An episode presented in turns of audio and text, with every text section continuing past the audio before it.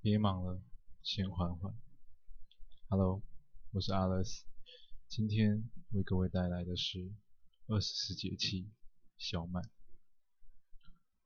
西元二零二一年五月二十一日，农历四月初十，节气小满。菜名：凤梨苦瓜鸡汤、咸蛋黄炒苦瓜。小满，小得盈满。此节气时，大部分地区皆已进入夏季，降雨增多，容易形成豪雨。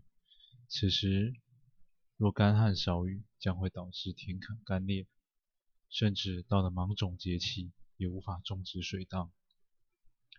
小满节气忌食肥腻、生湿助湿的食物，例如动物脂肪、海星、鱼虾。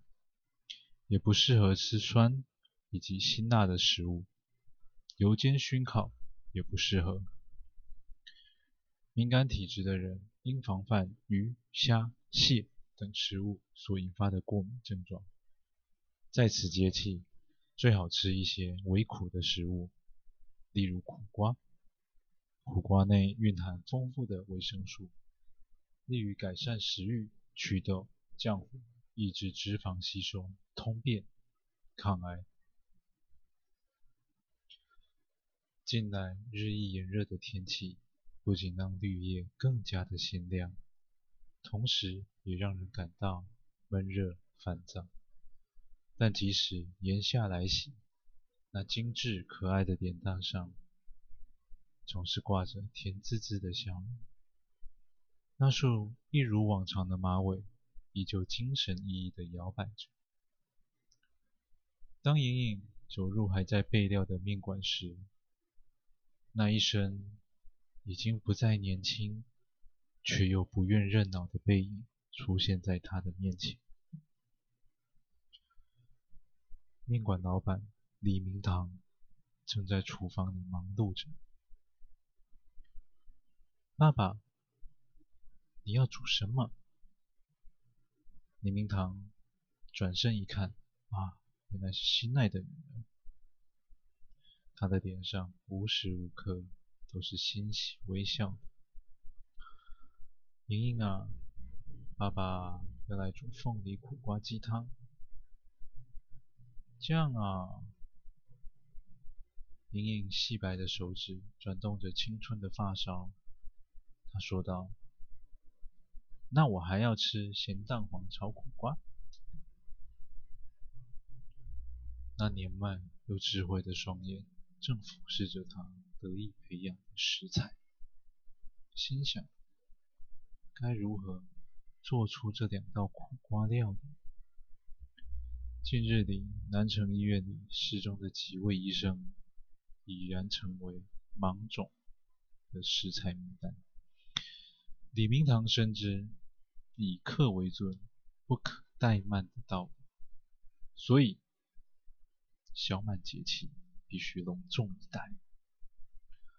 对他们两家人而言，不论是重症求医的病患，还是医术高明的医生，其实都只是一介蝼蚁。道德和良知对他们来说，实在是太俗气了。大成面馆地下三楼，在昏暗的光线中，生命正在做着最后的垂死挣扎。在李明堂的眼里，只要还能挣扎，就代表还没死。但对那人来说，却已经是生不如死。原本人模人样，又身穿白袍，出生于佛斯大学的主治医生，在老李的手中早已不成人形。他端着眼镜，仔细地观察绿色食材上布满的每一颗绿色毒瘤，那密集又突出的形状，简直跟苦瓜一模一样。老李。十分的满意，杀了我，杀了我！微弱又不肯屈服的声音不停地从氧气罩里传来。李明堂不为所动，只是轻蔑一笑。他说道：“别急，别急，我还得让你老板尝尝你的味道。近来天气炎热，让他多吃一点苦瓜，清爽又退火。你说是吧，医生？”为什么？为什么？我和你无冤无仇。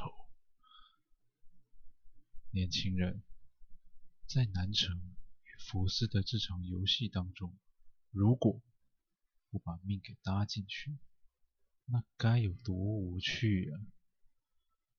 李明堂拿起手术电锯，在他耳边一字字地说道：“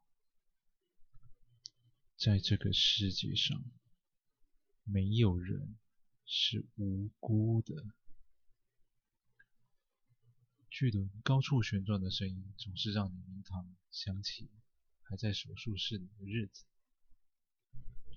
他沉浸在将人体视为玩具般的愉悦之中，不论是开肠剖肚，还是肢解躯体，都能让他感到意犹未尽。随着两条手臂坠地，哦不！那是两条鲜绿的苦瓜坠地，老李心想：开始来为那位天才料理吧。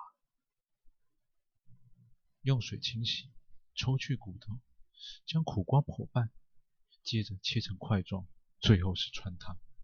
每一个环节，他都熟稔于心。毕竟做了二十几年的医生，人体之于他，就像是猪猪羊。至于屠夫，将成块的鸡肉、凤梨，还有身为主角的苦瓜依序加入高汤之中，转大火至汤滚，随后转中火熬煮至至食材软烂，关火后加入少许盐巴与米酒调味，即可完成。